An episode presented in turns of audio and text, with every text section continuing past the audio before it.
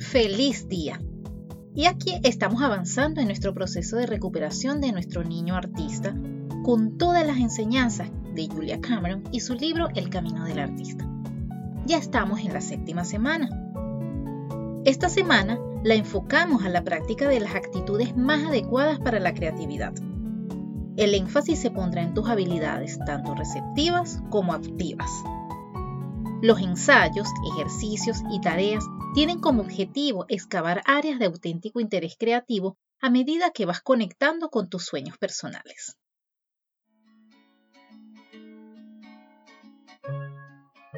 Yo soy Jerry Velázquez y esto es Plusfulness, un podcast dedicado a ti que quieres realmente vivir la vida, que quieres experimentar la plenitud en todos los ámbitos y lo más importante, convertirte en un instrumento del amor a cada instante. Permíteme acompañarte en este proceso y poner a tu disposición muchas herramientas que te serán de utilidad, porque vivir a plenitud sí es posible. Los temas que serán tratados en esta lección son escuchar, el perfeccionismo, el riesgo, la envidia y la arqueología. Y arrancamos con el primero de ellos, escuchar. La habilidad de escuchar es una destreza que estamos perfeccionando, tanto en nuestras páginas matutinas como en nuestras citas con el artista. Las páginas nos entrenan para que escuchemos más allá de nuestro sensor y las citas con el artista nos ayudan a sintonizar con la voz de la inspiración. El arte no se basa en sacar algo de la nada, se trata de lo contrario, de dejar algo sobre el papel. Las palabras son importantes. Si lo que intentamos es sacar algo del aire, nos estaremos esforzando en alcanzar algo a lo que apenas llegamos. Cuando dejamos caer algo, no hacemos ningún esfuerzo, pues no estamos haciendo nada, estamos dejando hacer alguien o algo distinto a nosotros es quien hace. En lugar de inventar, escuchamos.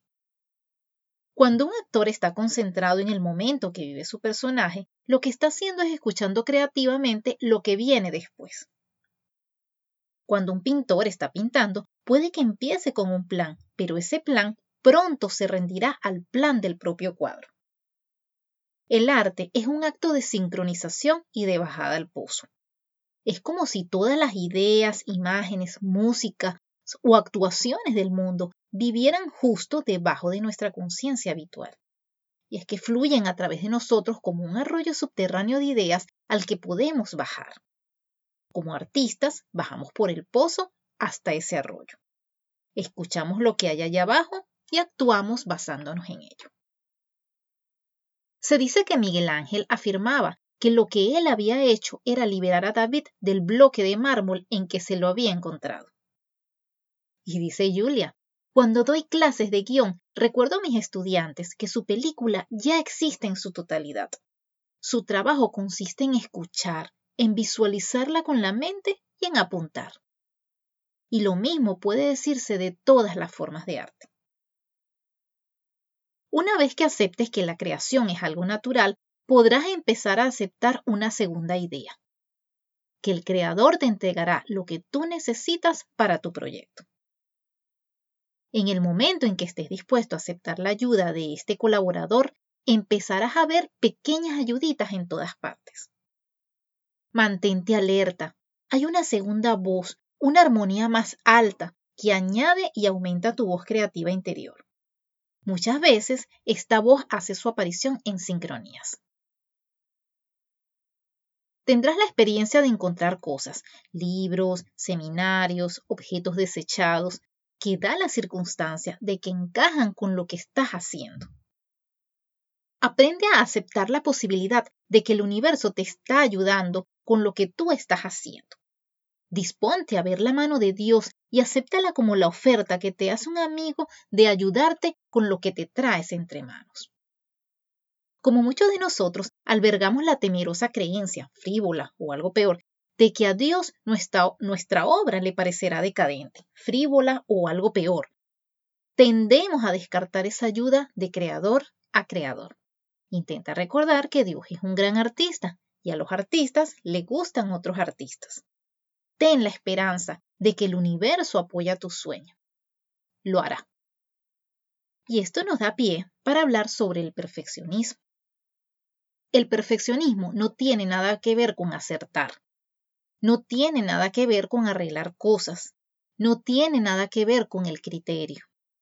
El perfeccionismo es la negativa de dejarte avanzar. Es un bucle, un sistema obsesivo, debilitante, que provoca que te atasques en los detalles y que pierdas de vista el todo. En lugar de crear libremente y de permitir que los errores se revelen solos más adelante, en forma de hallazgos, muchas veces nos liamos queriendo acertar con los detalles. Corregimos nuestra originalidad para convertirla en una uniformidad que carece de pasión y de espontaneidad. No tengas miedo de los errores, nos dice Miles Davis. No existe. En lugar de disfrutar el proceso, el perfeccionista pone nota constantemente a los resultados. El perfeccionista está casado con el lado lógico del cerebro.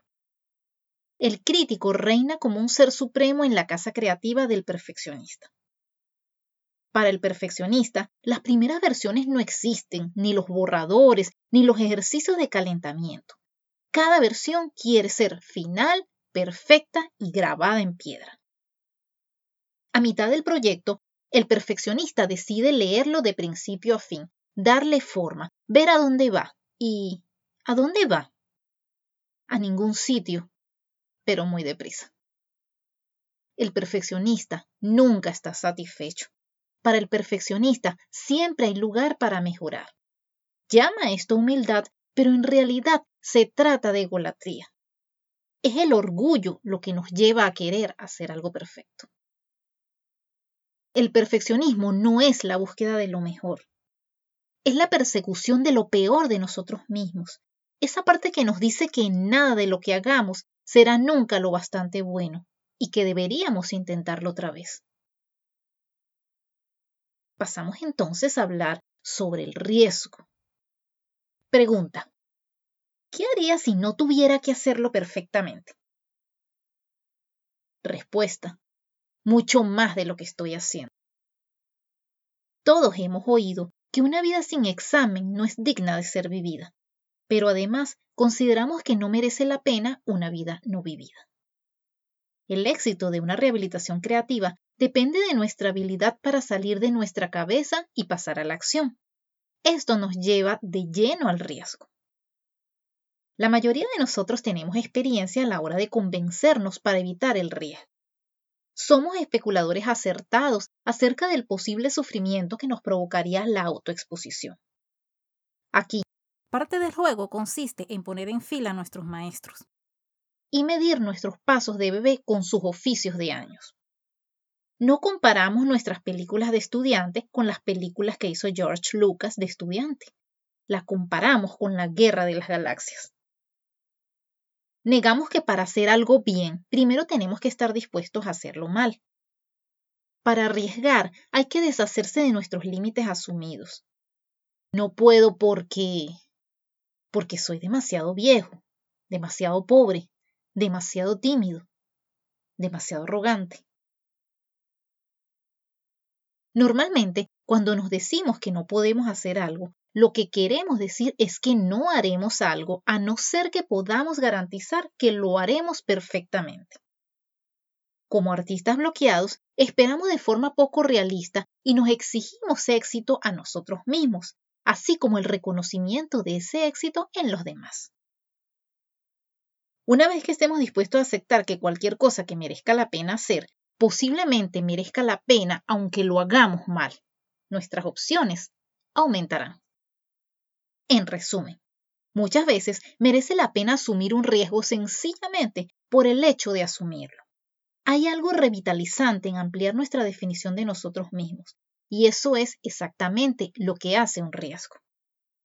Escoger un desafío y enfrentarse a él crea una sensación de poder personal que se convierte en la base de nuevos y exitosos desafíos. Ahora te invito a completar la siguiente frase. Si no tuviera que hacerlo perfectamente, probaría a... En el material de apoyo tienes algunas ideas que quizá te podrían ayudar. Y avanzamos ahora para tratar el tema de la envidia. Julia nos cuenta. Según he oído muchas veces, la envidia es una emoción humana normal. Cuando escucho eso pienso, puede que tu envidia la sea, la mía no. Mi envidia ruge en mi cabeza, me oprime el pecho, me agarra las paredes del estómago con un puño frío, buscando cómo hacerme más daño. Hace mucho que considero que la envidia es mi mayor debilidad. Hace muy poco que he descubierto que en realidad es una amiga que brinda un amor cruel. La envidia es un mapa. Es distinto en cada uno de nosotros y a cada uno de nosotros probablemente nos sorprendan algunas cosas que descubriremos en nuestros respectivos mapas de la envidia. La envidia siempre es una máscara de miedo. Miedo a no ser capaces de conseguir lo que queremos. Frustración porque otra persona parece estar logrando lo que por derecho nos pertenece a nosotros, incluso aunque tengamos demasiado miedo de alcanzarlo. En su raíz, la envidia es una emoción tacaña. No permite la abundancia y multiplicidad del universo. La envidia nos dice que solo hay sitio para uno, un poeta, un pintor, un lo que sea que sueñes tú con ser. La mayor mentira que nos cuenta la envidia es que no tenemos más opción que sentir envidia. De manera perversa, la envidia nos priva de nuestra voluntad de actuar, cuando es la acción la que guarda las llaves de nuestra libertad. Así que te quiero invitar a hacer un ejercicio llamado el mapa de la envidia. Nuestro mapa de la envidia estará compuesto por tres columnas. En la primera columna, nombra a las personas que te generan envidia. Al lado de cada nombre, escribe por qué. Sé tan específico y concreto como puedas. En la tercera columna, apunta una acción que puedas emprender para salir de la envidia y dirigirte hacia el riesgo creativo. En el material de apoyo te dejo algunos ejemplos ilustrativos y también podrás encontrar en él un ejercicio de arqueología que supone un trabajo detectivesco y, por supuesto, los ejercicios para esta semana. Recuerda que para tener acceso al material de apoyo debes registrarte en el taller a través del enlace que se localiza en las notas de este episodio, en mi página web y en mis redes sociales, donde encontrarás muchas herramientas para vivir a plenitud, porque vivir a plenitud sí es posible. Si esta es la primera vez que me escuchas, muchas gracias por estar aquí. Plusfulness es un podcast que se produce una vez a la semana por favor, regresa y siéntete libre de buscar a Plusfulness en tu plataforma de podcast favorita y suscríbete. También puedes seguirme en Instagram como arroba plusfulness o visita mi página web www.plusfulness.com. De todas maneras, todos esos enlaces están en las notas del episodio. Si consideras que la información tratada en este episodio en particular o la temática general del podcast podía ser de utilidad para alguien más, por favor compártelo. Asimismo, en la sección de notas de cada uno de los episodios encontrarás un enlace a través del cual, si así lo deseas, puedes contribuir amorosamente a la producción de este podcast. De antemano, muchas gracias por tu apoyo.